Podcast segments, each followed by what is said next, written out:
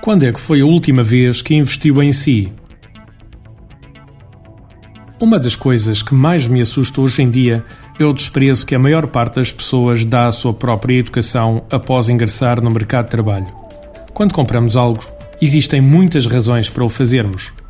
Podem ser emocionais, podem ser lógicas, mas quanto mais razões tivermos a favor de determinado produto ou serviço, maior é a nossa probabilidade de avançarmos para a compra. Quando alguém é contratado por uma empresa, passa-se exatamente o mesmo. Um decisor olha para um currículo e vai à procura de fatores emocionais ou fatores lógicos que apoiem a sua decisão. E dois dos fatores mais importantes na sua análise passam, em primeiro lugar, pela experiência que o candidato tenha tido e o facto de já ter atingido resultados próximos dos pretendidos e pela sua educação ou formação. Mas estes, por certo, os fatores lógicos, existirão depois dos fatores emocionais. Na maioria dos casos, só são colocados em causa na primeira entrevista com o candidato. Agora pense comigo: como vendedor, gestor, técnico ou qualquer outra profissão que tenha no momento atual, a sua carreira pode estar perfeitamente segura, como pode também estar por um fio. Na maior parte das vezes, não é por culpa sua. Trata-se do mercado, da crise e de todos os outros fatores que por aí andam. Mas será que é mesmo assim? No outro dia estava a ver uma publicidade sobre planos de reforma. Provavelmente também já a viram na televisão. Uma mulher aproxima-se de uma amiga num café. A amiga encontra-se com um ar muito abatido. Ao perguntar por que, que a amiga está assim, a outra conta-lhe das suas desgraças e confidencia-lhe que perdeu o emprego e que não tem dinheiro nenhum colocado de parte. Ela vira-se para a amiga e diz-lhe com um ar muito cândido que há 10 anos, a esta parte, depositou todos os meses, em nome da amiga, uma quantia X de euros numa conta poupança.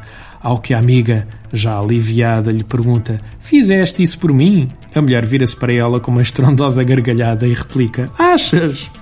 Em tom de brincadeira, é certo que esta é uma grande verdade nos dias de hoje. Se você não fizer por si, ninguém o fará. A forma de ficarmos protegidos face ao desemprego e à crise que por aí anda passa, em primeiro lugar, por vestir a camisola da empresa onde estamos e lutar até ao fim. No entanto, imprevistos acontecem e, nestes casos, convém que, se tiver de entrar novamente no mercado à procura de emprego, o seu currículo se destaque dos outros. Não desperdice oportunidades de aprender. Procure envolver-se sempre que possível em projetos novos, de preferência multidisciplinares. Todos os meses leia pelo menos dois livros novos na sua área profissional ou em áreas à volta. Se tiver orçamento para isso, inscreva-se em cursos de formação, mesmo que não sejam na sua área. Por exemplo, a profissão de comercial é das mais procuradas atualmente pelos empresários. Se não tem orçamento, procure na internet recursos de formação gratuita. Por exemplo, no nosso site existem diversos artigos de livros de vendas, liderança e coaching, até artigos em formato MP3 para ouvir no carro. Outras alternativas serão o YouTube e os diferentes sites que por aí existem. Junte-se a comunidades de networking online onde possa fazer a diferença com os seus conhecimentos e se possa expor a eventuais futuros empregadores. Por exemplo, a Ordem dos Vendedores é um ótimo exemplo disso. Ou seja, mexa-se, não fique à espera que a desgraça lhe bata à porta. Artigo de José Almeida Locução de João de Souza. Produzido nos estúdios da Universidade Autónoma de Lisboa. Procure mais recursos no site ideiasedesafios.com.